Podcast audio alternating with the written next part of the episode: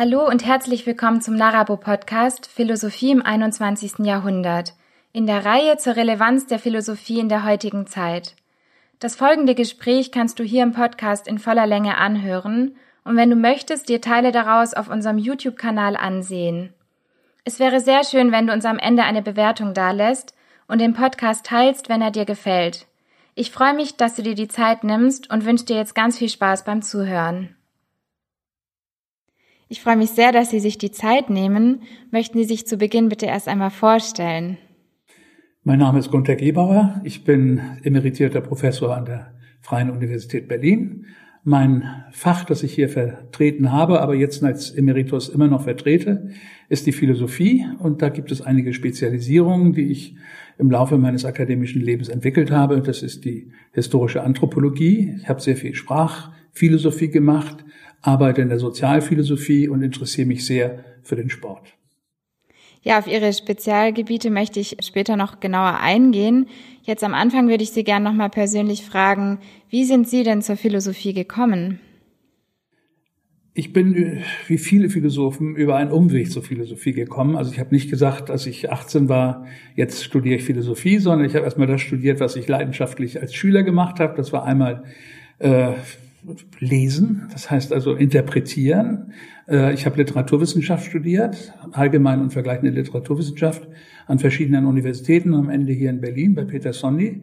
Und äh, Sondi hat ein, eine Lehre äh, vertreten, die eben allgemeine Literaturwissenschaft heißt, bei der man auch darüber nachdenkt, wie Literatur sich im Unterschied zu anderen Texten verhält, äh, welche Aussagemöglichkeiten man über Literatur hat, äh, welche Texttypen es sind und so weiter und so weiter. Sehr viel Adorno dazu gemacht, also Bezug zur gesellschaftlichen Situation und so weiter. Das hat mich alles sehr, sehr interessiert. Und dann wollte ich eigentlich ein bisschen weitergehen und fachphilosophischer fragen und auch fachsoziologischer. Und als zweites Fach habe ich Sportwissenschaft studiert. Das lag daran, dass ich ein leidenschaftlicher Sportler war, war Leistungssportler und habe das sehr intensiv betrieben und im Laufe der Zeit äh, nahm natürlich das Interesse am Studium äh, zu und am Ende war das dann so, dass ich eben zugesehen habe, dass ich meine Dissertation schreibe und dann spielte der Sport keine sehr große Rolle mehr. Wobei aber äh, meine philosophische Laufbahn begann bei einem Professor, äh, dem ich eine Philosophie des Sports vorgestellt hatte, die ich äh, entwickelt hatte in, meiner, äh, in meinen Semesterferien, eine Mimesis-Theorie des Sports. Und dieser Professor, der war damals noch Privatdozent, äh, war äh, Philosoph und Olympiasieger im Rudern. Das war genau die Mischung, die ich brauchte. Ich bin zum hingegangen, habe ihm das vorgestellt und am Ende des Gesprächs, das dreieinhalb Stunden dauerte, hat er mir eine Doktorarbeit angeboten. Da kann man ja nicht Nein sagen in solchen Fällen. Da war eine Übereinstimmung der Interessen. Ich bin dann später, ich habe bei ihm promoviert, bin dann sein Assistent geworden, habe mich habilitiert. Bei ihm bin mit ihm nach Karlsruhe gegangen. Wir haben ganz intensiv zusammengearbeitet, sehr viel analytische Philosophie gemacht, also doch nicht mehr Adorno, doch nicht mehr Literaturwissenschaft, sondern sehr viel Logik und äh, sehr viel Wissenschaftstheorie, was ich ganz spannend fand. Äh, und eine Ausbildung, so eine Grundausbildung im Denken, eben mit sehr viel Logik, so dass man auch das scharfe Formulieren lernte und die logischen Zusammenhänge durchschauen konnte mit dem Training, was man da bekommen hat. Äh, und am Ende war es dann so, dass ich mich bei ihm habilitiert habe und äh, später dann Anruf an die Freie Universität bekommen habe. Ja, ich würde gerne jetzt am Anfang zu einem Ihrer Fachgebiete fragen, und zwar zur Anthropologie. Sie legen ja großen Wert auf Interdisziplinarität. Sie haben ja schon Mitte der 80er das Interdisziplinäre Zentrum für historische Anthropologie gegründet. Und wie genau kann man sich da eigentlich diese interdisziplinäre Zusammenarbeit vorstellen? Und vielleicht können Sie am Anfang ganz kurz sagen, was Anthropologie eigentlich heißt. Also Anthropologie ist so etwas wie die philosophische Kenntnis und das philosophische Fragen nach dem Menschen. Also nach dem zum Beispiel Unterschied von Mensch und Tier, äh, das, was den Menschen als menschliches Wesen ausmacht, also zum Beispiel die Sprache, zum Beispiel die Ethik oder auch die Haltung. Und da fängt man dann meistens bei den äh, griechischen Philosophen, insbesondere natürlich bei Platon und Aristoteles, die wir viel gelesen haben, aber auch bei, bei anderen Philosophen, die zum Beispiel in Fragen der Ethik, des Verhaltens äh, und äh, der Eigenschaften des Menschen eine große Rolle spielen. Auf die Idee, eine ein Zentrum zu gründen für historische Anthropologie äh, sind wir gekommen. Also ich war mit mehreren Kollegen, die dann enge Freunde wurden. Äh, sehr viel in Frankreich. Wir haben sehr viele Franzosen noch eingeladen und es gab eine ganze Reihe von französischen Autoren, die uns fasziniert haben. Die waren sozusagen noch ein, zwei Schritte weiter, die waren noch älter als wir. Wir hatten dann angefangen, zum Beispiel als Altphilologen zu arbeiten über die Fragen äh, der Ethik und des Menschseins in der Antike, zu Fragen der Gerechtigkeit, äh, zu Fragen äh, der, des Unterschieds von Mensch und Tier, äh, der äh, Fragen der Religion und ähnliches äh, und haben das in einen Kontext gestellt. Also ich rede jetzt zum Beispiel von jemandem wie Jean-Pierre Vernon, der ganz wichtig war für uns, in einen Kontext gestellt, der einerseits äh, altphilologisch war, also genaue Analyse der Texte und das Herausarbeiten des Sinnes äh, der Wörter, die ja oft ganz anders verstanden werden im Griechischen als bei uns oder auch dann so übersetzt werden, dass da Missverständnisse entstehen müssen. Da muss man dann schon genau Philologie betreiben. Das ist das eine. Das zweite ist, äh, die Kontexte aufzuspüren, in denen solche Begriffe eine Rolle spielen. Also zum Beispiel Mythen, aber auf der anderen Seite auch Tragödien äh, und Epen das miteinander vergleichen. Darauf spielte dann jemand anders eine große Rolle. Vielleicht kann ich da später noch darauf kommen. Das ist René Girard, der damals in Stanford lehrte, auch ein Franzose, aber der früh aus Frankreich weggegangen war und ganz eigene, hochinteressante Lehre äh, entwickelt hat. Ähm, gut, das nächste, was wichtig ist dabei, ist die äh, Geschichte, die Kenntnisse der Geschichte. Das ist natürlich bei, beim Altertum ganz besonders wichtig, aber das spielt auch eine Rolle, wenn man in die Neuzeit geht. Und da war wiederum für uns außerordentlich wichtig in der Diskussion Norbert Elias, der ursprünglich mal ausgebildeter Philosoph war, dann als äh, Historiker gearbeitet hat und als Soziologe. Und diese Zusammenhänge, zum Beispiel in der höfischen Gesellschaft, jetzt mal zum Beispiel die äh, Gesellschaft in Frankreich, äh, der Hof Ludwigs XIV., wie der funktionierte, warum er so funktioniert hat, wie es ging, was das zu tun hatte mit äh, den äh, Eigenschaften der Menschen, die sich dort befanden, zum Beispiel mit Scham und Peinlichkeit, die in Versailles ganz extrem ausgebildet wurden. Da gibt es ja auch einige sehr spannende Filme, die sogar diesen Titel haben. Äh, Köche, die sich umbringen und äh, Höflinge, die, äh, die verjagt werden, weil sie, weil sie Peinlichkeiten produzieren und so weiter. Aber das natürlich bezogen auch auf die Geschichte des Bürgertums. Wir wollen uns ja nicht nur befassen mit äh, Königshöfen, nämlich des Bürgertums dann im 19. Jahrhundert und die Entwicklung im 20. Jahrhundert, wo man dann ganze Verhaltensstränge zu sehen bekommt, wo äh, man erkennen kann, dass sich äh, so etwas wie Scham und Peinlichkeit in großem Maße weiterentwickeln äh, bis zu einem bestimmten Grad, aber dann äh, im Laufe des 20. Jahrhunderts auch wieder abgebaut werden. Und das war für uns ganz spannend, weil wir nun gerade Zeugen dieses Abbaus von solchen Schwellen geworden waren, nämlich in den 60er, 70er Jahren. Wir waren ja selber die Generation, die daran mitgewirkt hat. Das ist das eine, äh, was sehr spannend war. Das andere ist, äh, dass wir uns mit Literatur beschäftigt haben. Also zu unserem Kreis gehörten zwei namhafte Literaturwissenschaftler, die also so etwas wie äh, die Frage der Darstellung des Geschlechts in den Mittelpunkt ihrer Arbeit rückten. Das lag nur daran, dass es äh, schwule Autoren auch selber waren und äh, sehr stark interessiert waren an solchen Fragen, Initiationsliteratur, Coming-out-Literatur äh, oder äh, das, was wir dann gemeinsam betrieben haben, die Frage, wie ändert sich äh, das Schreiben über den Körper? Äh, körperliche Darstellung gibt es ja in der Literatur seit eh und je, aber man kann eben feststellen, dass sich Körperbeschreibungen im Laufe der Jahrzehnte und erst recht der Jahrhunderte verändern. Also das, was beschrieben wird, wie Verhalten beschrieben wird, an welchen Merkmalen, äh, was wichtig wird, was unwichtig wird. Äh, man kann zum Beispiel, und das war dann ein großer Teil unserer Forschung, der sich darauf bezog, äh, zeigen, dass äh, das ist jetzt nicht sehr originell, diese Aussage, sich Literatur eben eine, über 100, 150 Jahre der Innerlichkeit zugewandt hat, mit Empfindsamkeit und äh, so weiter. Aber das Interessante ist, dass sich die Literatur auch wieder abgewandt hat von der Innerlichkeit und äh, übergegangen ist zu Beschreibungen von rein äußerlichen Merkmalen, von reinen Dialogen oder von äh, Personen, denen man überhaupt keine Innerlichkeit mehr zuschreiben konnte, also sozusagen das Denken und erst recht die Gefühle total äh, Blackbox waren. Das ist eine ganz andere Literatur. Und das ist aber Literatur, die entsteht zu bestimmten Zeiten, also zum Beispiel in den 50er Jahren, 60er Jahren, des, 19, des 20. Jahrhunderts. Äh, und man kann dann feststellen, äh, das ist eigentlich gar nicht so erstaunlich, dass man sich abwendet von Innerlichkeitsthemen. Die sind irgendwie durch. Zwei Kriege liegen dazwischen. Äh, Verwüstung, äh, ja gerade des, nicht nur des Denkens, sondern auch der Empfindungen und so weiter. Und ein, eine Neukonstituierung des Subjekts in Friedenszeiten dann in den 50er, 60er Jahren. Das heißt Neukonstituierung nicht, dass das Subjekt sich vollkommen neu bildet, aber es bilden sich äh, äh Subjekte dann in der Literatur der 50er und 60er Jahre, die an anders dargestellt werden, anders beschrieben werden mit anderen Merkmalen als vorher. Und es interessieren einen dann ganz andere Dinge. Also solche Sachen beispielsweise. Und als jemand, der sich sehr für den Sport interessiert, habe ich natürlich auch meine Arbeiten, meine Themen mit reingebracht in den Arbeitskreis, den wir hatten. Und da ging es dann eben um Fragen der Körperlichkeit äh, in einer Zeit, wo aus dem Sport, der ja mal so ein etwas belächeltes Hobby von etwas verrückten Menschen waren, die dann durch den Park liefen morgens und von den Dackeln der alten Damen angegriffen wurden in Berlin, die dann sich auch freuten, wenn die mal die Dackel mal richtig zubissen und so weiter, äh, sich entwickelte innerhalb von 20 Jahren zu einem Volks äh, zu einer Volksepidemie, kann man ja schon fast sagen. Und das ist eine Frage, was passiert dann in einer Gesellschaft, in der sozusagen das äh, Körperliche so nach, nach außen gestülpt wird und so viel, so viel Bedeutung bekommt.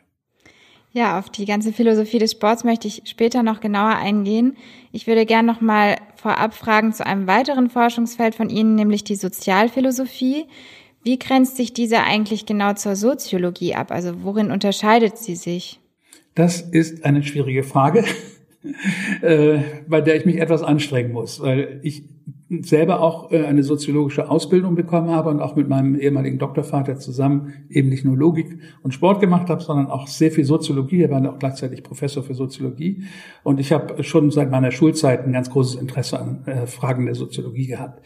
Also wenn man Sozialphilosophie betreibt, wird man irgendwie auch eine, einen Zugang zur Soziologie haben müssen. Deswegen hat man immer auch so ein, ein soziologisches Denken im Kopf. Aber die Demarkationslinie verläuft an einer ganz bestimmten Stelle, um auf Ihre Frage möglichst genau zu antworten, nämlich da, wo der Philosoph nämlich anfängt zu fragen, was ist die Bedingung der Möglichkeit von? Das ist eine Fragestellung, die kommt ursprünglich von Kant, aber da wird sie natürlich transzendentalphilosophisch verstanden. Und für Kant spielt das Soziologische überhaupt keine Rolle. Äh, derjenige, der dieses Fragen aufgebracht hat und wie ich finde mit einer ganz großen äh, Brillanz äh, durchgeführt hat, ist äh, äh, Pierre Bourdieu, mit dem ich selber ziemlich lange auch zusammengearbeitet habe, wenn man das so sagen kann. Also ich habe ihn immer wieder besucht in Paris und wir haben uns telefoniert und äh, geschrieben und äh, Sachen ausgetauscht und so weiter. Also er war der große Mentor, also 20 Jahre älter gewesen als ich. Äh, und ich habe seine Sachen gelesen. Und vom ersten Moment an, wo ich äh, Bourdieu gelesen habe, das waren damals die feinen Unterschiede, die kamen gerade auf Französisch raus. Da sagte mir eine Freundin in Paris, das Buch musst du lesen. Das ist genau das, das was dich interessiert. Äh, das hat die gut gesehen. Ich weiß gar nicht, wie sie das rausgekriegt hat, weil sie gar nicht meine deutschen Arbeiten gelesen hatte. Ich hatte gerade ein, ein Buch geschrieben mit dem Titel Der Einzelne und sein gesellschaftliches Wissen. Aber dieses gesellschaftliche Wissen, glaube ich, das war das, was sie, worauf sie sich bezog und sagte, äh, Bourdieu ist eben ausgebildeter Philosoph und er fragt diese kantische Frage, aber in Bezug auf gesellschaftliche Themen. Was ist die Bedingung der Möglichkeit von bestimmten Dingen? Zum Beispiel, dass wir bestimmte äh, Verhaltensweisen haben, dass äh, sich die Gesellschaft auf eine bestimmte Weise entwickelt, dass wir bestimmte Geschmacksvorlieben haben. Oder wenn man es jetzt von ganz klar definierbaren soziologischen Fragen aus betrachtet, das ist etwas, was ich sehr liebe, weil man dann sehr präzise arbeiten kann, dass man sich fragt, was ist die Bedingung dafür, dass die und die Person einen bestimmten Beruf ergreift. Jetzt nicht nur einen, also sagen wir mal, ein, eine, in ein bestimmtes Berufsfeld geht und dort eine bestimmte Fragerichtung bevorzugt. Äh, das ist kein reiner Zufall. Das heißt, Teile unseres Lebens sind nicht determiniert, das nicht, aber sie sind nicht vollkommen frei verfügbar. Aber wir haben nicht nur den Eindruck, sondern wir leben ja auch so und handeln so in völliger Freiheit.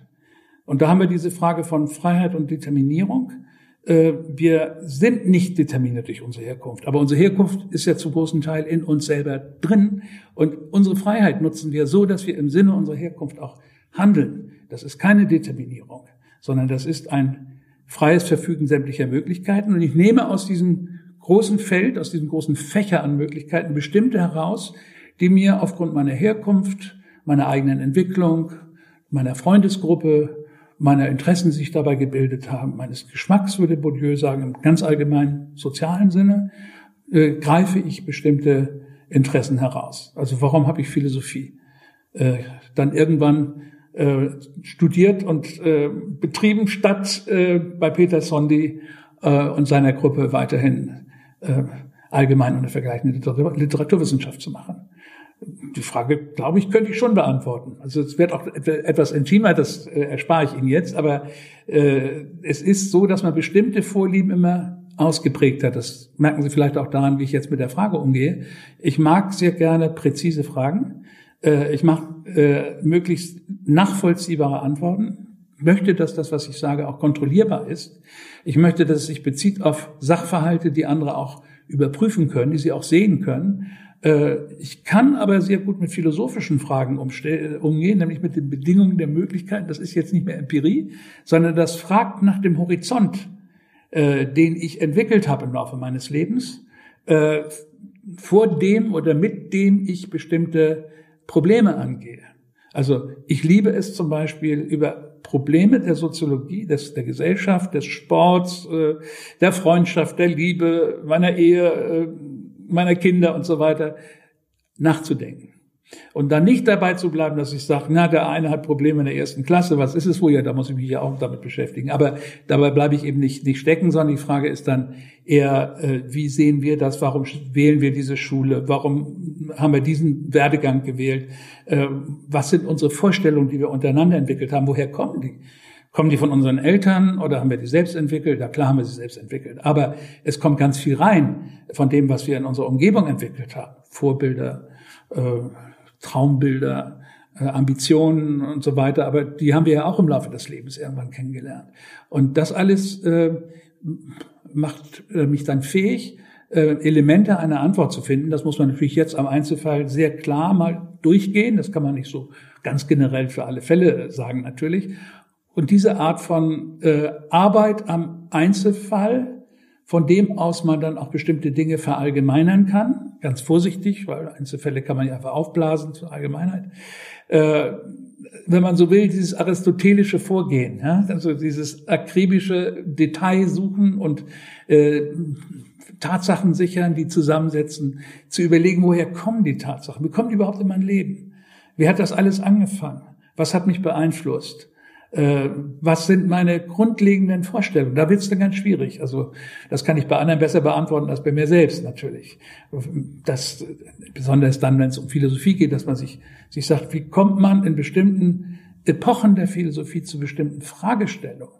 Und lässt aber andere Fragestellungen, die mindestens genauso wichtig sind, einfach beiseite. Wie, wie kommt es, dass die Phänomenologie zum Beispiel, also die Beschreibung von Fakten, von Ereignissen, von Sachbeschreibungen, von Erfahrungen, von Wahrnehmungen, so zum Beispiel bei Merleau-Ponty, Farbwahrnehmung, Formwahrnehmung, bestimmte Art und Weise Bilder zu begucken und so. Wie kommt das, dass das äh, jetzt speziell, speziell auch noch in der französischen Philosophie, die sowieso etwas sinnlicher veranlagt ist als die deutsche, äh, dann im 40er, 50er Jahren sich entwickelt. Warum nicht im 18. Jahrhundert? Und ich glaube, im 18. Jahrhundert gibt es aber auch sowas, aber nicht Phänomenologie. Da ist man noch nicht so weit, dass der Einzelne so ernst genommen wird, dass man dessen Erfahrungshorizont in Erfahrung bringen will.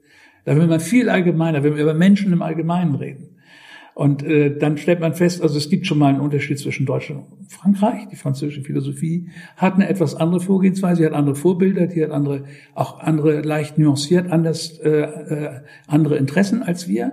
Aber uns gibt es so eine Art von Nachbohren äh, in, in Richtung von Allgemeinheiten. Man gibt sich nicht damit zufrieden, dass man bestimmte Antworten hat, sondern man versucht noch größere Generalitäten herauszuarbeiten. So zum Beispiel. Ja? Also man kann das, man kann anfangen mit mit seinem eigenen Leben und sehr klaren und sehr detaillierten Fragen, Fragestellungen, wie komme ich zu meinem Beruf und so weiter, äh, wie komme ich zu meinem Lebensstil, äh, wie kommt es, dass, dass wir jetzt hier sitzen und darüber reden? Wie kommt es, dass ich Interesse daran habe, äh, Ihre Fragen zu beantworten? Ja, äh, muss man auch ein Interesse an Menschen haben zum Beispiel, dass man sagt, ja, ich komme jetzt und wir reden drüber. Äh, das haben nicht alle, das ist auch klar. Äh, und ein Interesse am Gespräch. Und dann fragt man sich ja das Gespräch und die Philosophie, das ist natürlich auch ein interessanter Zusammenhang. Und von dort kann man wieder fragen, wie weit gehen wir im Gespräch? Und so etwa könnte man das ein bisschen aufbauen und zeigen, dass, dass man von relativ einfachen äh, sozialen und soziologischen Zusammenhängen kommt zu einer allgemeineren Betrachtungsweise, die dann mündet in der Frage, welche Bedingungen haben mich dazu gebracht, äh, die und die Dinge zu fragen und die und die Antworten zu finden. Und was würden Sie daran anknüpfend sagen, sind dann jetzt gerade Themen oder Herangehensweisen in der Philosophie? Also Sie hatten das ja gerade sehr schön gezeigt, jetzt auch mit der Phänomenologie, wie das damals sozusagen erst relevant wurde und nicht schon im 18. Jahrhundert. Und was würden Sie sagen, was ist dann aber heutzutage eigentlich das Interessante oder das, was jetzt gerade in der Philosophie auch hervorgebracht werden kann? Heute äh, sind wir in einer Situation, wo bestimmte Zusammenhänge, die vor vielleicht 20, 30, 40 Jahren noch als gegeben angenommen wurden, so nicht mehr akzeptiert werden. Da sind die Fragen etwas andere geworden. Äh, man geht auch äh, zum Beispiel mit manchen äh, Lösungen, die man meinte gehabt zu haben, in den 50er, 60er Jahren wieder einen Schritt zurück und fragt, ob man da nicht nochmal wieder anfangen kann, ob man nicht bestimmte Dinge nochmal neu sehen kann, bestimmte Gewissheiten, also oder, oder Sicherheiten, die man vermeintlicherweise hatte, das und das ist einfach so und da kommen wir nicht mehr dran vorbei, das ist jetzt gesichert. Das bricht ein bisschen zusammen oder es erodiert, um das Vorsichtige auszudrücken, und man fängt an, wieder neue Fragestellungen zu, äh, zu äh, entwickeln. Also man geht zum Beispiel jetzt wieder auf Hegel zurück. Das war eine ganze Zeit lang relativ undenkbar. Ähm, die Marx-Lektüre hat sich verändert. Die ist auch anders, sie ist stärker anthropologisch wieder geworden. Das war zwischendurch auch nicht der Fall. Äh, es gibt eine starke Ästhetisierung in der Philosophie. Es gibt eine starke Subjektivierung in der Philosophie, dass man das Ich wieder in den Vordergrund stellt und vom Ich her fragt, äh, wie man, äh, wie man äh, Welt rezipiert, wie man Sprache aufbaut und ähnliches. Das hat man auch eine Zeit lang als relativ uninteressante Frage aufgefasst. Das ich spielte dann keine sehr große Rolle mehr. Das wurde eher in allgemeinere Fragestellungen aufgelöst. Und so ist manches, was sich ähm, ergeben hat in der analytischen Philosophie oder auch in der, in der allgemeinen Philosophie oder in verschiedenen philosophischen Schulen, nehmen wir mal Ethik oder so etwas, äh, ist nicht jetzt alles in Frage gestellt worden. Solche dramatische Situationen erleben wir nicht im Augenblick. Aber da ist etwas weggebröckelt und es, etwas Neues kommt wieder rein, mit dem man sich mal vor langer Zeit beschäftigt hat, was jetzt wieder interessant wird. Wie gesagt, die Lektüre Hegels. Das ist da auch spannend zuerst, war ich ein bisschen, ein bisschen überrascht, dass Hegel wieder so, so interessant wird. Na, ich äh, kann, konnte das dann aber auch selber gut nachvollziehen und habe für meine eigenen Fragestellungen eben auch sehr, sehr interessante Überlegungen und, und Vorschläge von und Formulierungen vor allen Dingen von Hegel gefunden, die mich dann ganz begeistert haben. Ja, jetzt möchte ich natürlich gerne mit Ihnen auch über Sportphilosophie sprechen, ja auch eine sehr wichtige Disziplin oder ein sehr wichtiger Fachbereich von Ihnen. Sie haben es jetzt schon mehrfach auch einfließen lassen und erwähnt. Ich würde gerne noch mal fragen, was kann man denn darunter jetzt sich eigentlich vorstellen? Was ist eigentlich Sportphilosophie oder die Philosophie des Sports? Also es gibt so etwas noch nicht so als äh, Lehrgebiet und als äh, kanonisierte äh, ähm, Disziplin. Äh, es ist eher so, dass man Fragestellungen aus der äh, allgemeinen Philosophie oder aus speziellen Philosophien wie zum Beispiel der Anthropologie auf Fragen des Sports überträgt. Das ist das eine. Das zweite ist, dass man sich überlegen kann, ob der, die, der Sport äh, mit seinen vielfältigen Handlungsmöglichkeiten, die ja äh, im Grunde genommen so etwas wie die idealisierte Möglichkeiten des Handelns darstellen. Äh, jetzt sehr typisierte und meistens ohne Sprache, aber sehr charakteristische Mannschaftsspiel, Individualsport, gerade Auslaufen oder komplexe Taktikspiele und so weiter mit einem Gerät, ohne Gerät. Äh, also sozusagen bestimmte Grundmodelle anbietet, die man philosophisch betrachten kann oder die vielleicht sogar auch Philosophen inspiriert haben. Können Sie da vielleicht noch mal weiter aussehen? Also wie kann man jetzt so etwas philosophisch betrachten? Beispielsweise am Beispiel Fußball. Wie hängt jetzt Philosophie und Fußball zusammen? Ich fange mal an mit dem Philosophen, mit dem ich mich am meisten beschäftigt habe in meinem Leben. Das ist Ludwig Wittgenstein. Wittgenstein hat äh, nach seiner Rückkehr nach Cambridge, aber ja äh, in Cambridge vor dem Ersten Weltkrieg, dann ist er nach Wien zurückgegangen und nach dem Ersten Weltkrieg hat er erstmal als Volksschullehrer gearbeitet, dann als Architekt, der er gar nicht war, aber hat immerhin ein großes Haus gebaut, ist er wieder zurückgegangen nach Cambridge. Und dort hat er versucht zunächst einmal noch seine erste Philosophie, eine logisch-philosophische Theorie der Beziehung von Erkenntnis, Sprache und Welt äh, weiter zu formulieren, aber ist dann daran stecken, darin stecken geblieben und hat gesehen, dass da bestimmte Probleme bestehen und hat angefangen, anders zu arbeiten, als er vorher gearbeitet hat. Was meiner Ansicht nach kein Wunder ist, denn wenn man den Weltkrieg erlebt, Kriegsgefangenschaft, dann eine Lehrerausbildung macht, vier, fünf Jahre als Lehrer an einer Grundschule arbeitet oder Volksschule in Niederösterreich, ganz hartes Gebiet, äh, dann zweieinhalb Jahre auf einer Baustelle arbeitet und dort alles überwacht und vorher auch alles gezeichnet und entworfen hat, bis hin zum Design der Türklinke, dann kann man nicht mehr so philosophieren, würde ich sagen. Es leuchtet eigentlich irgendwie ein, aber in der Wittgenstein-Forschung hat sich das irgendwie nie so richtig durchgesetzt. Aber ich finde, es leuchtet dann ein, dass man da nicht mehr genauso philosophieren kann wie als junger Mann, der er gerade äh, war, als er nach Cambridge kam und eine brillante logisch-philosophische Theorie vorgelegt hat, die sozusagen äh, eine Philosophie ist, die man auf ein Blatt Papier schreiben kann und die auch keine Erfahrung äh, mit dem Leben und der Welt und so weiter enthält. Nun kommt er wieder zurück und hat diese ganzen, ganz viele von diesen Erfahrungen und ich würde mal sagen, er denkt jetzt nicht mehr sozusagen auf dem Blatt Papier, sondern er ist ja in das Haus hineingegangen. Gibt es auch bestimmte Bemerkungen, die er da aufgeschrieben hat in der Zeit. Er geht ins Haus und erlebt äh, Räumlichkeit äh, und erlebt Handlung, Action sozusagen. Er geht durch die Räume. Das ist was anderes, als wenn ich jetzt auf einem Blatt Papier äh, eine logische, einen logischen Zusammenhang der Welt entwerfe. Das war ihm natürlich so in diesem Sinne auch noch nicht so ganz klar. Aber er war dabei, äh, eine neue Philosophie zu entwerfen, eine andere. Bestimmte Fragestellungen ziehen sich durch. Deswegen ist dieses Kategorisieren Wittgenstein 1, Wittgenstein 2 erstmal ein bisschen hilfreich, aber es ist dann auch wieder äh, ein bisschen verwirrend, weil so doch eine ganze Reihe von Fragen sich so durchziehen. Der Mensch wandelt sich eben nicht hundertprozentig in seinem Leben. Und diese neue Fragestellung setzt an, dass er sich äh, fragt bei, bei der äh, bei der äh, Konstitution von Bedeutung, also bei der bei der Bildung, besser gesagt, äh, von Bedeutung beim Sprechen. Also es ist keine Konstitutionsphilosophie, das war jetzt ein bisschen übertrieben ausgedrückt. Da sagen wir mal lieber, wie kommt es, dass wir beim Sprechen bestimmte Bedeutung bilden? Und wie kommt es, dass andere Menschen diese Bedeutung, die uns jetzt zuhören und uns zusehen und so weiter, äh, verstehen können?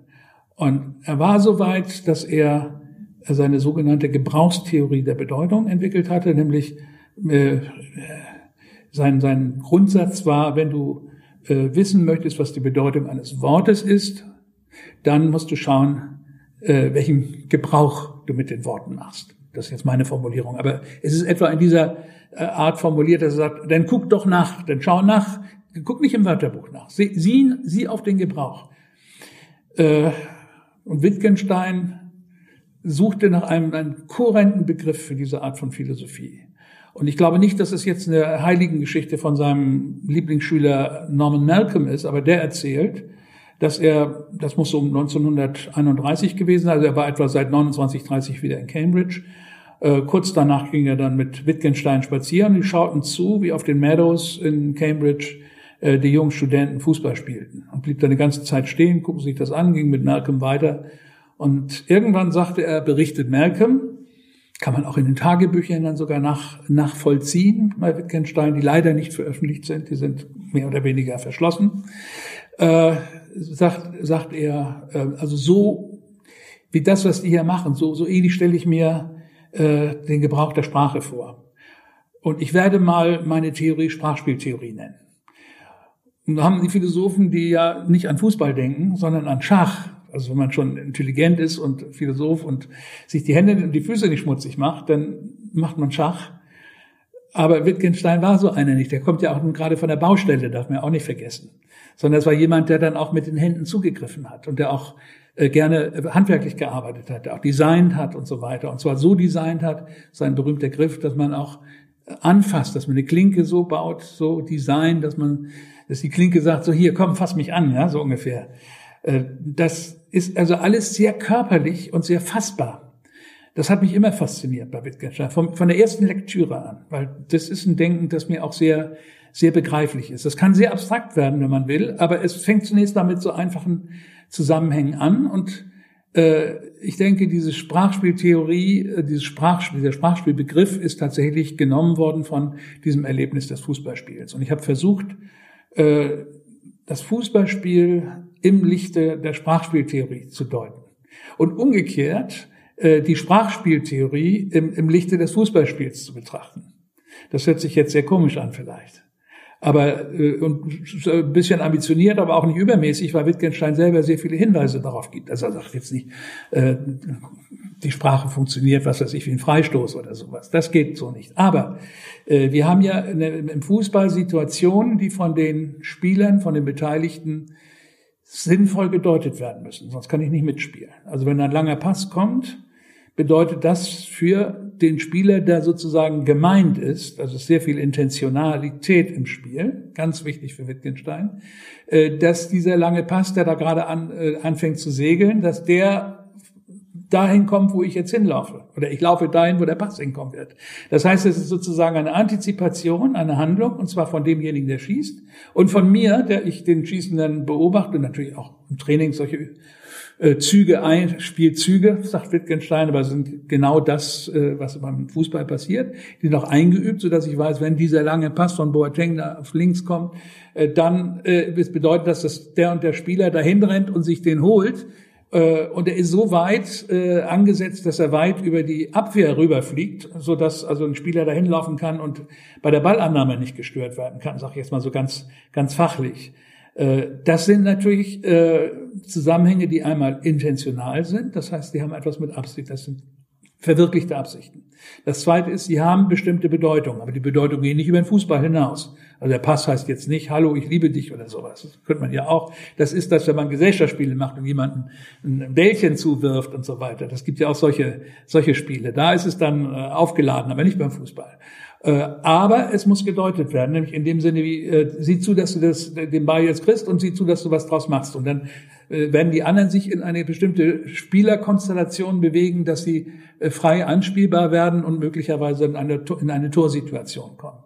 Und das alles ist von vornherein nicht irgendwie explizit dargestellt, also auch schwer sowas vorher zu beschreiben. Natürlich kann man sagen, pass auf, wenn ich den Ball da dahin schicke, dann lauf dahin und so. Ja, das ist ja klar. Aber äh, die, das ganze Timing und der, die Spielsituation ist ja was ganz, ganz Neues in der Situation. Nicht total neu, weil sowas ähnliches gibt es ja in vielen Spielen, aber etwas, was äh, einen eigenen äh, Spielzug darstellt äh, in, in einem solchen Fußballspiel. Und das haben wir ja auch, wenn wir reden. Wenn wir bestimmte äh, Wörter verwenden, dann verwenden wir sie ja nicht immer auf die gleiche Weise. Oder wenn wir bestimmte Dinge benennen, sind die Dinge ja nicht immer identisch. Wenn ich sage, pass auf, da fliegt eine, eine Wespe an dir rum, äh, dann ist das nicht etwas, was so dauernd passiert, sondern das ist eine Situation, die ich sofort dann wenn die Wespe es auf mich abgesehen hat, sofort deute und äh, wenn man das bei empfindlichen Menschen, die Angst haben vor Wespenstichen, sagt, dann springen die auf und bringen sich in Sicherheit und so weiter. Das weiß man dann aber auch schon, äh, so dass man auch solche Situationen mitkalkulieren kann. Also wir haben ein Gewebe von Spielzügen. Wir haben was ganz wichtig ist, wir haben einen bestimmten Kontext, in dem das stattfindet. Sprache findet immer in Kontexten statt, genau wie Spiele, ein Fußballspiel immer einen Kontext konstituiert. Äh, ohne diesen Kontext können wir gar nicht verstehen, wenn einer einfach einen Ball irgendwo hinschlägt und man sagt, ist schön, ja komm, äh, aber was soll's. Ja? Aber in, auf einem Spielfeld haben wir ein abgezirkeltes, ein abgegrenztes Spielfeld. Das haben wir aber auch, wenn wir uns unterhalten. Sonst wissen wir ja gar nicht, was jemand sagt. Wenn jemand sagt, na, da hat er mich neulich angefahren, kannst du dir das vorstellen? Ja, da muss man ja eine bestimmte Vorstellung davon haben, worum es sich überhaupt handelt in der Situation. Das sagt aber keine Sprachtheorie sonst. Das wird aber in dem Moment klar, wo man sagt, das ist ein Sprachspiel. Und dieses Sprachspiel handelt davon, wie ein Mann eine Frau beleidigt hat, zum Beispiel. Und die erzählt mir jetzt die Geschichte. Dann weiß ich ja genau, wer er ist und was anfahren heißt und warum sie empört ist und was ich jetzt tun soll als Zuhörer, dass ich jetzt hingehe und den zur Rede stelle oder was weiß ich. Ja, also das äh, verfolgt dann auch bestimmte Absichten. Beim Fußball ist die Absicht, die generelle Absicht des Fußballspielens ganz einfach. Man will gewinnen. Aber wie man gewinnt, wie man das anstellt mit elf Leuten gegen elf Leute, das schließt sich erst in ganz vielen einzelnen Situationen, die sich so, wie sie einmal stattgefunden haben, nie wiederholen. Und so ist aber Sprache. Und Sie haben jetzt ja auch gerade das Fußballspiel so gesehen, dass es ja auch immer in einem gewissen Kontext betrachtet werden muss, wie es eben bei Sprache ja auch ist. Ähm, warum würden Sie sagen, dass so viele Menschen sich für Fußball interessieren? Es gibt ja so viele verschiedene Sportarten. Warum ist Fußball auch jetzt gerade in Deutschland beispielsweise so ein wichtiger Sport? Kernfrage für alle Sportreporter. Äh, und zwar vor allen Dingen eine Frage von denjenigen, die von selber vom Fußball fasziniert sind. Das ist ja auch interessant, dass die aufgeklärt werden wollen. Also meine Antwort äh, ist vielleicht ein bisschen eigenartig. Äh, ich glaube, Fußball thematisiert ganz stark die Zufälligkeit und die Verletzlichkeit des Menschen. Die Zufälligkeit von Situationen und von Handlungen und die Verletzlichkeit von Menschen. Das will ich erläutern. Äh, Zufälligkeit ist relativ einfach zu begreifen. Der Ball springt und er, wenn er aufkommt, springt er möglicherweise in alle Richtungen. Man muss als Fußballer äh, den Ball mit dem Fuß, man kann auch mit dem Kopf oder mit dem Rumpf spielen, oder sagen wir mal im Wesentlichen mit dem Fuß spielen.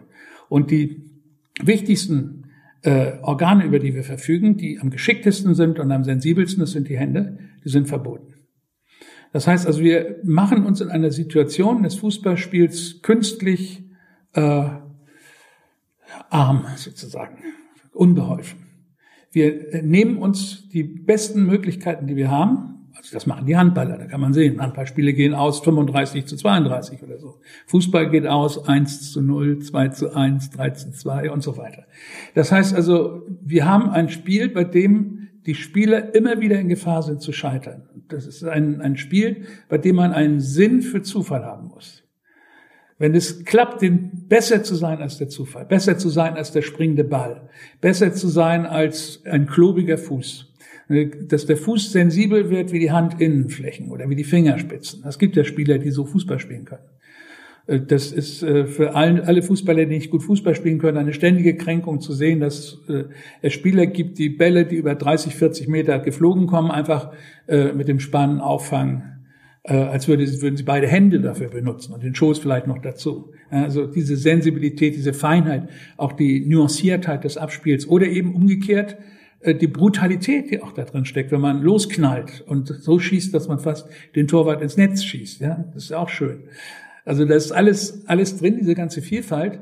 Und ich glaube, diese, diese Lust daran, sich künstlich äh, zu beschränken, sich künstlich äh, etwas wegzunehmen, was man eigentlich hat. Aber um dann die Fähigkeit zu entwickeln, mit dem Rest des Körpers eben ganz besonders gut zu sein. Und damit aber zu riskieren, dass vieles zufällig wird, als äh, es Fußball auch selbst bei den besten Mannschaften etwas mit Glück zu tun hat, dass ein Fußballspiel ganz, sich ganz merkwürdig entwickeln kann, dass die bessere Mannschaft auch einfach verlieren kann, bloß weil, die, weil sie kein Tor schießen, aber die Gegenmannschaft ein einziges Mal angreift und dann das entscheidende Tor schießt. So ist einmal ein äh, Europacup-Finale entschieden worden, 1 zu 0 mit einem Angriff. Ja, also, aber das ist natürlich auch wieder faszinierend. Das ist furchtbar, aber dieses Drama, was da passiert zwischen Nicht-Können und auf der anderen Seite Zufällen, ist natürlich enorm faszinierend. Und ich denke, die deutsche Gesellschaft, nach der Sie gerade gefragt haben, ist ja irgendwie auch vom Zufall fasziniert. Wir sind ja eine Gesellschaft, in der unglaublich viel Lotto gespielt wird. Und äh, es ist, glaube ich, eine der höchsten Einnahmequellen, legalen Einnahmequellen aus, aus Spielen überhaupt.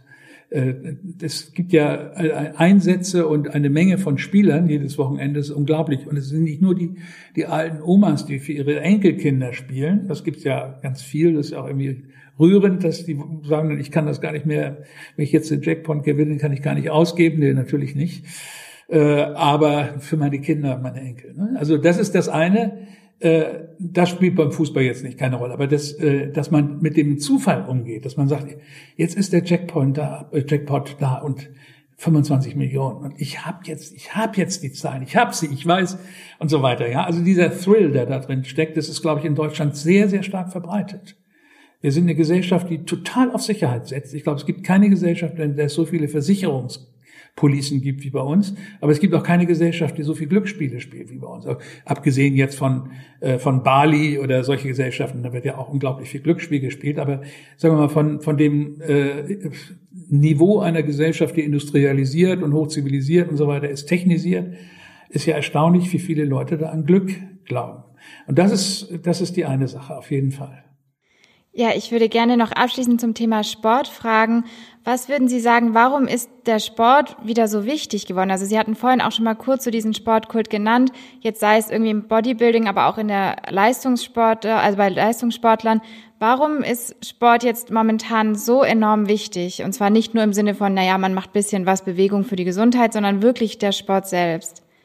Ich glaube, das ist eine allgemeine Frage, nämlich nach der Rolle des Körpers in der Gesellschaft. Und da kann man feststellen, dass äh, die der, der Körper des Menschen seit etwa dem Ende der 60er, Anfang der 70er Jahre viel stärker in den Mittelpunkt gerückt ist, als es vorher der Fall war. Wir haben vorher eine Kultur der Innerlichkeit, sehr stark. Also noch während des, der Kriege und der Nachkriegszeit, braucht man nur in die Literatur zu schauen, äh, also der unmittelbaren Nachkriegszeit. Und dann sieht man allmählich, äh, wie die Hinwendung kommt zu körperlichen Merkmalen, äh, zu dem Aussehen von Personen. Aber wir haben es nicht nur mit dem reinen Aussehen, sondern wir haben es auch mit Geschmack. Also das Essen zum Beispiel, das spielt ja auch eine enorme Rolle. Es gibt überall Gastronomiezeitschriften und Gastronomieteile in, in Zeitungen, auch in Qualitätszeitungen, Essenskritiken und so weiter. Und Leute reden sehr viel über Weine und, und, und, und ähnliches. Oder sie kaufen sich ein Auto, was einen besonders tollen Antritt hat und fesch aussieht und so weiter. Äh, also es gibt eine Hinwendung zu Äußerlichkeiten äh, jetzt nicht nur im Sinne von repräsentieren, das auch, aber das wäre jetzt ein bisschen einfach, sondern äh, das betrifft ja auch Menschen, die jetzt nicht so auf Repräsentation aus sind, die dann einfach ein bestimmtes Aussehen, das, auf das sie vielleicht früher nie so richtig geachtet haben, weil immer den gleichen Anzug angezogen, gleiche Krawattenfarbe, falls sie überhaupt eine Krawatte hatten und so weiter, gleiche Hemden und so. Das ist nicht mehr der Fall, sondern da gibt es also Variationen, da gibt es auch den Blick auf sich selber, äh, da gibt's auch die Kontrolle, äh, wie, wie das also so aussieht, wie man rüberkommt. Das tun nicht alle, das ist klar, aber äh, es ist sehr viel ausgeprägter. Man kann sagen, vielleicht die Gesellschaft ist einerseits veräußerlicht, aber das ist mir zu kulturkritisch. Man kann sagen, wir haben ein Leitmedium seit den 70er Jahren, das ist das Fernsehen. Wir haben eine extreme Zunahme von Fotografie. Das ist natürlich mit dem, mit dem äh, äh, Mobilkamera, die eingebaute äh, Fotografiemöglichkeiten hat, natürlich noch viel, viel weiter ausgeprägt. Leute sind ja dauernd dabei, nicht nur andere zu fotografieren, sondern auch sich selber dauernd zu fotografieren und ihr Bild dann äh, zu schicken. Früher haben die Leute noch Ansichtspostkarten geschickt, jetzt schreiben, äh, holen sie ihren Selfie-Stick raus und dann ich vor San Marco oder sowas, dann kriegt man das irgendwie äh, per, per äh, WhatsApp zugeschickt und ähnliches statt Ansichtskarte. Und dann steht da nur, haha, guck mal, auch ich und so äh, mit, mit dem Bild. Also äh, das Bildliche ist in unserer Gesellschaft ungeheuer wichtig geworden. Dann kann man eben sehen, dass die Medien, die bevorzugt bei uns äh, genutzt werden, Bildmedien sind. Und Bildmedien nochmal, also nach der, äh, nach der Fotografie, nach dem Fernsehen, die Videotechnik und digitalen Möglichkeiten nochmal einen weiteren Schub gegeben haben und jetzt natürlich auch noch durch die Möglichkeiten, dass man äh, Photoshop machen kann und ähnliches und sich, äh, sich dann verschönern kann oder äh, bestimmte Ausschnitte wählen kann und so weiter. Also das Visuelle hat einen enormen Zuwachs bekommen. Und gleichzeitig äh, ist auch die Körperlichkeit in, im, im Kontakt zwischen Menschen sehr viel wichtiger geworden. Früher haben sich die Leute ja gar nicht angefasst. Da war das schon komisch und der Philosophen, wenn man jemanden die Hand gegeben hat. Ich habe mir ganz gerne Leuten die Hand gegeben, weil ich das ziemlich herzlich fand. Oder ich konnte das gar nicht so richtig bremsen bei mir. Und dann gab es dann Leute, die dann will die Hand haben, ja, so als ob ich da ein Dackel wäre oder sowas. Äh, das war dann schon verpönt. Also man berührt sich nicht. Ja, heute äh, unter Freunden umarmt man sich. Äh, Wenn es weitergeht, küsst man sich und, und nicht. Und man berührt sich vielfach jetzt nicht Frauen natürlich als Mann, dann ist man gleich wieder bei MeToo. Da muss man dann auch aufpassen. Das ist ja auch sozusagen ein Warnzeichen, was da abgegeben worden ist, diese ganze MeToo-Debatte, dass man das nicht übertreibt und nicht an, an, an, falsch, an der falschen Person ablässt. Aber die, äh, diese Suche nach dem anderen Körper, nach der Umarmung, der Nähe, äh, ist, ist ja ganz, ganz, ganz stark geworden in unserer Gesellschaft. Das ist ein kultureller Wandel, den man eigentlich in allen Bereichen äh, unseres öffentlichen und privaten Lebens beobachten kann.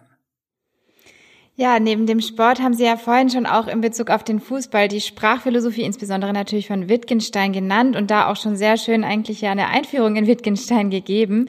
Ich würde gerne jetzt noch gegen Ende zu den philosophischen Untersuchungen von Wittgenstein fragen. Sie haben ja die Gebrauchstheorie der Bedeutung schon kurz erwähnt. Was wäre ein weiteres Thema in den philosophischen Untersuchungen, was Sie besonders interessiert und woran Sie auch gearbeitet haben? Ja, was mich immer fasziniert hat äh, in der späteren Philosophie von Wittgenstein ist das Privatsprachenargument. Und das, was da im Gefolge steht in den anschließenden Paragraphen, nämlich Regelfolgen und ähnliches. Äh, und ich, das ist ein großer Komplex, der da folgt. Der erste, der gezeigt hat, dass es alles zusammengehört, also nicht nur zwei, drei Paragraphen, sondern hunderte von Paragraphen, äh, war Saul Tripke. Äh, das kann man auch sehr gut nachvollziehen. Das fand ich auch, dass er vollkommen recht hatte. Man muss das alles im, im Kontext sehen. Dann bedeutet das, mehreres. Also einmal, es gibt so etwas wie eine private Sprache nicht. Aber das muss man jetzt genau sehen, was das bedeutet. Private Sprache ist eine Sprache, die nur ich verwende und die nur ich verstehen kann. Andere können sie nicht verstehen. Das heißt, ich arbeite selber mit einer Sprache, deren Regeln ich aufgestellt habe und deren Regelbefolgung ich kontrolliere. Ja, und das geht nicht. Das ist, glaube ich, äh, bei Wittgenstein glasklar nachgewiesen. Also wenn man das in diesem in dieser Komplikation betrachtet. Die Frage ist, was folgt daraus? Es ist ja so, wir können ja über Emotionen reden. Und wir haben ja nicht nur das Gefühl, sondern ich glaube, das ist auch eine Tatsache, wir haben spezifische Ausprägungen von Emotionen, die nur wir haben. Kein Mensch kann bestimmte Gefühle, die wir haben, in irgendeiner Weise nachvollziehen. Man kann sowas ähnliches haben. Man kann sagen, das verstehe ich und so weiter. Und dann kann man vielleicht zwei Ebenen unterscheiden. Man kann einmal sagen, es gibt das Haben eines Gefühls. Nehmen wir mal Schmerz. Das Haben eines Schmerzes, das Erfahren eines Schmerzes, das unmittelbare Schmerzerlebnis, das kann nur ich haben. Aber das bleibt nicht bei mir, sondern der Schmerz ist ja nicht etwas, was jetzt in mir drin ist, wie das immer angenommen wird. Das ist ja so eine Innerlichkeitsphilosophie, die Wittgenstein gerade abschafft. Wittgenstein sagt, Quintessenz des äh, Privatsprachenarguments ist, dass die Grammatik über Emotionen anders funktioniert als die Grammatik über sichtbare, erfahrbare Gegenstände. Das heißt, es ist nicht so, als ob wir in ein Zimmer hineingucken würden mit bestimmten Möbelstücken, die wir jetzt berühren könnten, die wir zeigen könnten, wo man sagen könnte, ich weiß doch genau, die Kommode ist braun und so weiter, kannst du mir doch nicht sagen. Nein, das ist die, die falsche, die, die falsche Herangehensweise. Erstmal sagt Wittgenstein, äh, das Haben ich äh, paraphrasiere jetzt in meinen Worten. Das Haben einer Emotion bedeutet nicht, dass ich weiß, wie die Emotion beschaffen ist. Äh, ein Gefühl haben ist nicht Wissen. Wissen ist immer etwas für Wittgenstein, was äh, Hypothet auf Hypothesen beruht und was falsifiziert werden kann. Wenn ich Schmerzen habe, dann kann das nicht falsifiziert werden. Das kann kein anderer falsifizieren der kann nicht einfach sagen, nee, nee, das bildest du dir ein, oder hast dir zwar den Fuß gestoßen, das blutet ein bisschen, aber das kann auch keine Schmerzen verursachen. Nein, äh, das kann da auch Spaß sagen, aber äh, nicht im Ernst. Äh, und ich selber kann auch nicht sagen, ich kann meinen Schmerz jetzt ganz genau beschreiben. Der ist spitz und hart, der ist wie so ein Kieselstein. Ja, das sind Gleichnisse, die wir ständig verwenden.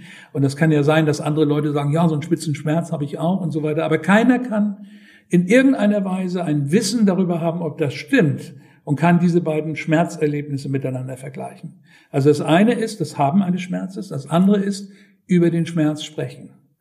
Das hängt aber ganz eng miteinander zusammen, sonst wird das ja kein Sprechen über Schmerz, sonst wird das irgendwie rein fiktionaler Dialog, dass ich mir irgendwas einbilde und der andere sagt, ja, ja, hast du, habe ich auch schon mal gehabt oder so.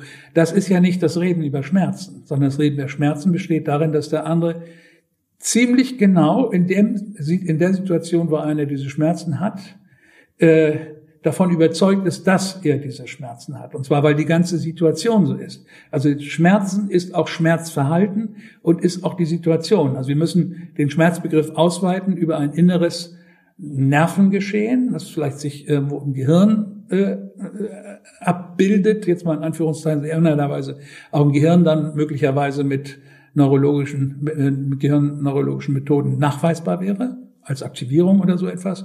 Das ist das eine. Das andere ist, wie wir das in ein Gespräch, in ein Sprachspiel bringen. Und dazu kommt eben Übung, Anleitung, Regel.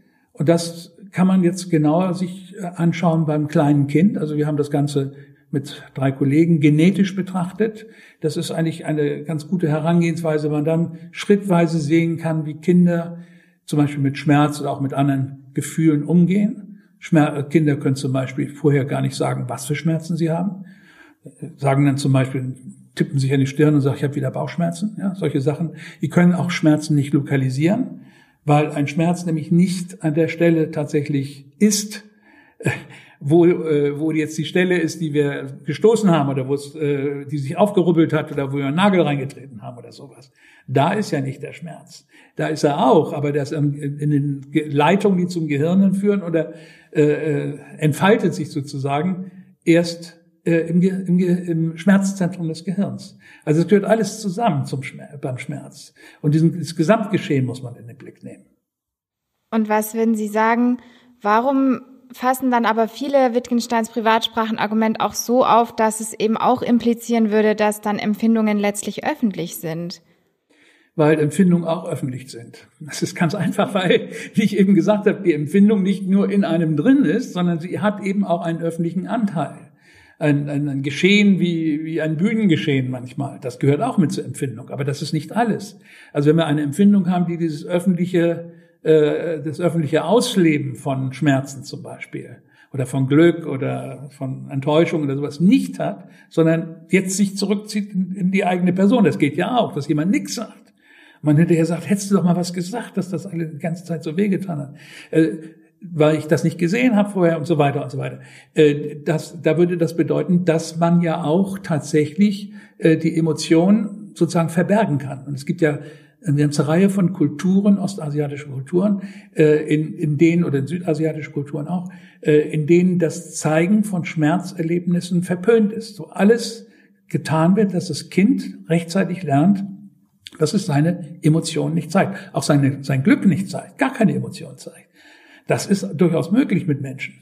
Äh, denn das Zeigen von Emotionen hat ja auch immer einen konventionellen Aspekt. Es ist ja nicht so, dass wir uns alles erstmal ausdenken, wie wir jetzt, äh, äh, wie wir jetzt reagieren. Es gibt natürlich spontane Schmerzereignisse. Wenn wir großen Schmerz haben, können wir ja nicht anders als aufspringen oder schreien oder sonst irgendetwas.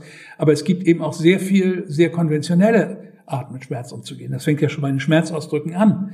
Wir sagen Aua und äh, auf Französisch sagt man Ai und auf Japanisch habe ich gelernt, dass die Leute sagen Itai, Itai, Itai. Ja gut, das heißt so, ich habe ganz starke Schmerzen, wenn schon Japaner oder Japanerinnen anfangen zu jammern und sagen, sie haben Itai, dann ist das schon ziemlich schlimm. Ja, das weiß man dann. Also äh, da hat man ganz andere Formen, damit umzugehen. Und dieser öffentliche Teil ist nur ein Teil der Emotion, aber nicht der definierende. Er gehört auch mit dazu. Und der innere Teil gehört ebenfalls dazu. Aber den können wir, den können wir nicht rauszerren. Da können wir jetzt nicht sagen, beschreib das mal. Denn dann müsste man Beschreibungsmöglichkeiten für die Innerlichkeit, für den Schmerz haben. Unsere Kultur hat eine Menge entwickelt. Aber das dauert eine ganze Zeit, bis Kinder das lernen. Also wir haben eine Arbeit gemacht, da ist ein namhafter Entwicklungspsychologe dabei, der uns gesagt hat, also das ist bei Kindern möglich, aber erst ab dem achten Lebensjahr frühestens. Dann können Kinder deklaratives Wissen über Schmerz ausdrücken und können den Schmerz annähernd etwas beschreiben, aber vorher nicht. Das müssen sie lernen. Also acht Jahre, das ist eine ganze, ganz lange Zeit. Und dann stellt man natürlich fest, da sie das ja in ihrer Muttersprache machen, dass sie auch Muttersprachler brauchen, also am besten die Mutter selbst oder die Erziehungsperson, kann ja auch der Vater sein, sind vielleicht die Geschwister und ein paar Freunde dabei, äh, die gemeinsam äh, mit dem Kind so etwas ständig ja machen. Also nicht, dass sie eine Lehrsituation haben und sagen, so jetzt tue ich dir mal weh, jetzt beschreib das mal, sondern äh, es gibt ja in allen möglichen Lebenssituationen äh, Momente, wo man irgendwo was weh tut. Da ist was aufgescheuert, da tritt man irgendwo rauf, hat einen Stein im Schuh und haut sich mit dem Hammer auf, die, auf den Finger oder sowas. Kennt man alles als Erwachsener. Und wenn das eigene Kind das hat, äh, dann reagiert man natürlich. Man lässt ja nicht ein kleines Kind dann nur losheulen und sagen, oh, stell dich nicht so an. Diese Erziehung machen wir heute nicht mehr, zum Glück sondern dann nimmt man das noch, auch du armer Kleiner und bist du hingefallen. Das ist so ein Beispiel von Wittgenstein. Ja. Äh, hat immer so ganz, äh, ganz einfache Beispiele, wo man denkt, oh, ist das banal. Aber wenn man dann lange damit arbeitet, merkt man, das ist sehr ausgeklügelt bei ihm. Also sein Beispiel ist, ein Kind fällt hin, es blutet am Knie. Die Eltern richten es auf äh, und trösten es. Und das Kind schreit. Ja. Und Eltern geben dem Kind jetzt für diese natürliche Reaktion, das Schreien wird bezeichnet als natürliche Reaktion, das Vokabular, mit dem man konventionellerweise in unserer Gesellschaft ein solches Ereignis beschreibt. Zu einem kleinen Kind sagt man erstmal aus Aua oder aus äh, WW oder man pustet und man streichelt drüber oder an der Seite vorbei und so weiter. Aber im Laufe der Zeit äh, gibt man natürlich dem Kind, weil man durch Empathie, also durch Mitfühlen weiß, aber auch durch eigene Erfahrungen in ähnlichen Situationen weiß, in dem Fall ist es ein Wissen, dass das Kind wohl Schmerzen hat. Also es gibt natürlich dann, weil man, weil es eine Frage des Wissens ist, kann es auch falsifizierbar sein. Das heißt, das kann auch simuliert sein. Es ist eine ganz eigenartige Situation, die eigentlich alle Eltern, mit denen ich gesprochen habe, erfahren haben mit ihren Kindern. Ein Kind fällt hin und richtet sich wieder auf. Und die Eltern schreien, ach du armes kleines Würmchen, was ist da passiert? Und zeigen auf das Knie und am Knie ist ein bisschen Blut. Dann fängt das Kind an zu heulen. Vorher nicht. Ja. Er steht dann auf, ist ein bisschen verdattert und äh, guckt die Eltern an, ist äh, ein bisschen durcheinander. Und wenn die Kinder, wenn die Eltern dann anfangen zu trösten und das Kind in den Arm nehmen und dann auf das Blut verweisen, dann weint das Kind. Nicht, weil es dann erst Schmerzen hat, das ist ja klar, die Schmerzen sind dann ja auf jeden Fall schon früher da, sondern dieser ganze Kontext, der Zusammenhang, der da entsteht, hingefallen, ist unangenehme Situation, tut ein bisschen an den Händen weh, tut am Knie weh, und die Eltern benehmen sich jetzt ganz anders und äh, man wird getröstet und so weiter und die sagen bestimmte Worte. Das ist jetzt eine soziale Schmerzsituation. Ja, ich würde liebend gern mit Ihnen noch richtig lange über Wittgenstein weitersprechen, aber im Anbetracht der Zeit würde ich gern am Schluss noch ein paar persönliche Fragen an Sie stellen. Also es ist ja deutlich geworden, dass Wittgenstein eine sehr wichtige Persönlichkeit für Sie war. Vielleicht auch Pierre Bourdieu, den hatten Sie ja auch erwähnt. Was wäre noch eine weitere Person, die Sie sehr inspiriert hat, also eine Philosophin oder ein Philosoph? Das ist einmal Michel Foucault, weil Foucault hat äh, relativ früh angefangen, so eine sehr äh, raffinierte und relativ komplexe Theorie des Körpers zu entwickeln. In Überwachen und Strafen, da vor allen Dingen. Aber dann auch in seinen späteren Arbeiten äh, zur Ausbildung einer, einer bestimmten Haltung in der Antike oder auch vorher der klinische Blick, also die Arbeit des äh, äh, Psychiaters mit dem, äh, mit dem Patienten und so weiter, das ist alles sehr fein beobachtet, extrem kenntnisreich und geht sehr viel weiter als, als die, die Philosophie, die es so in der Umgebung gibt. Äh, Foucault ist äh, Epistemol Epistemologe gewesen. Epistemologie ist so eine Mischung aus Geschichte, äh, Wissenschaftstheorie und Philosophie. Und da kommt alles Mögliche zusammen. Wie entwickelt sich das Wissen über uns, über unsere Psyche, das Wissen über andere Psychen, fremdpsychisches, äh, äh, wie ist das historisch zu verstehen, wie äh, ist es theoretisch aufgebaut, welche Konzepte haben wir, woher kommen die Konzepte, er fragt ähnlich wie Bourdieu auch, was sind die Bedingungen der Möglichkeiten, sagt er jetzt nicht so, aber so kann man es übersetzen, dass diese Konzepte überhaupt entstanden sind, denn sie sind überhaupt erst in einer bestimmten Zeit entstanden und nicht vorher. Also zum Beispiel kann man das sehr schön zeigen, das hat er auch gemacht an Kant. Kant war noch nicht so weit und wollte es auch nicht, dass er diese Fragen nach der Erkenntnis der eigenen Psyche stellt, weil er der Meinung ist, eine eigene Psyche kann sich eigentlich nicht verlässlich erkennen. Das würde Wittgenstein natürlich sofort unterschreiben. Also hat er Abstand genommen von Psychologie und Psychologie als eine Art von Konkurrenz der Philosophie aufgefasst, aber die eine unlautere Konkurrenz ist. Zu Zeiten von Kant war das auch richtig, aber äh, Psychologie entwickelt sich ja dann, gerade in der letzten Zeit von Kant, also so Ende des, 18. Äh, Jahrhunderts, Beginn des 19. Jahrhunderts und nimmt dann relativ rasch zu. Äh, ja, also Michel Foucault hat mich auch noch sehr stark beeindruckt durch seine ethischen Fragen, die er dann in seinen Vorlesungen gestellt hat, die ja dann allmählich nach seinem Tod ediert worden sind, die sehr viel aussagen über ihn, über die andere Art weiterzudenken, seine Probleme weiterzuentwickeln, nach äh, der, der äh, nachdem er sozusagen angefangen hatte zu, zu schweigen oder nicht mehr zu publizieren. Geschwiegen hat er ja nicht vollkommen, aber hat äh, nach dem ersten Band der Geschichte der Sexualität aufgehört zu publizieren, aber man fragte sich dann die ganze Zeit, was macht er jetzt? Worüber redet er? Bei seinen Vorlesungen konnte man das ein bisschen mitkriegen, aber dann müsste man nach Paris fahren und sich in die Vorlesung setzen. Man wusste schon, da ist noch irgendwas Interessantes, aber das ist dann eben erst lange nach seinem Tod publiziert worden und das mit ganz großem Gewinn für die Leser. der zweite, den ich unbedingt erwähnen muss, ist Jean-Pierre Vernant.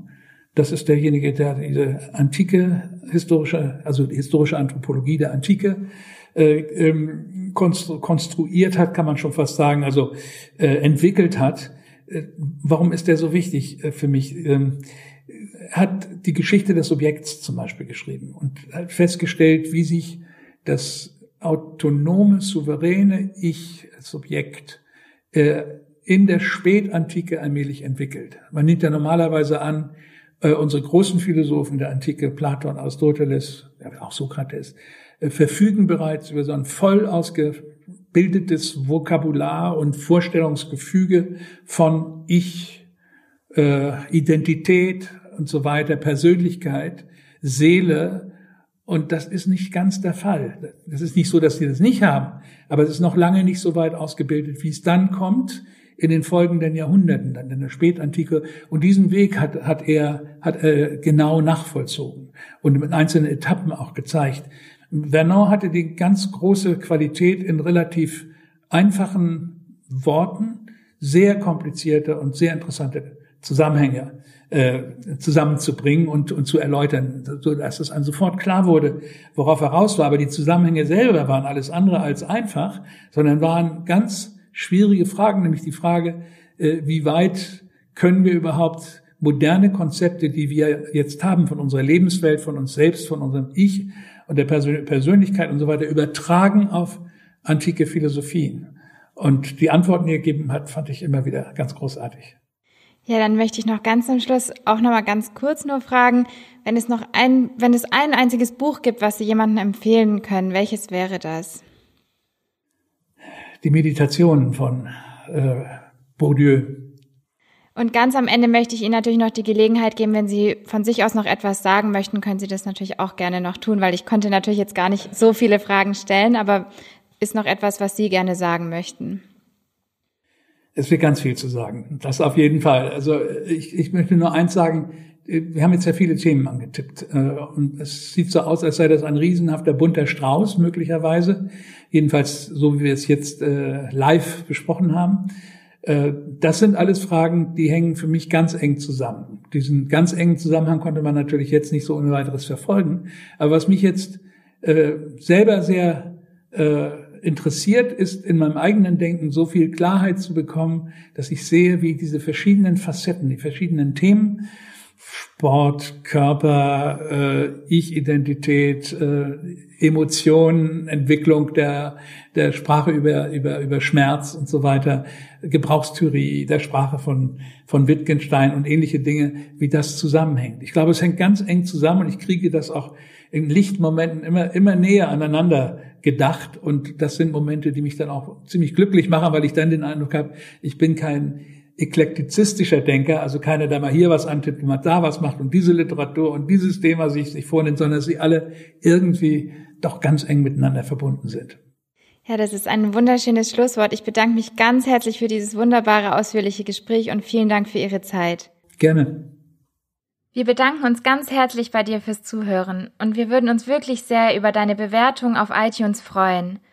Lass uns auch gerne deine Gedanken zu der Podcast-Folge da. Diese kannst du uns natürlich auch gern auf unseren anderen Kanälen wie YouTube, Instagram oder Narabo mitteilen. Alle Informationen findest du in der Beschreibung. Und wenn dir die Folge gefallen hat, dann erzähl doch gerne deinen Freunden, Bekannten oder Verwandten davon. Vielen Dank und hoffentlich bis zur nächsten Folge.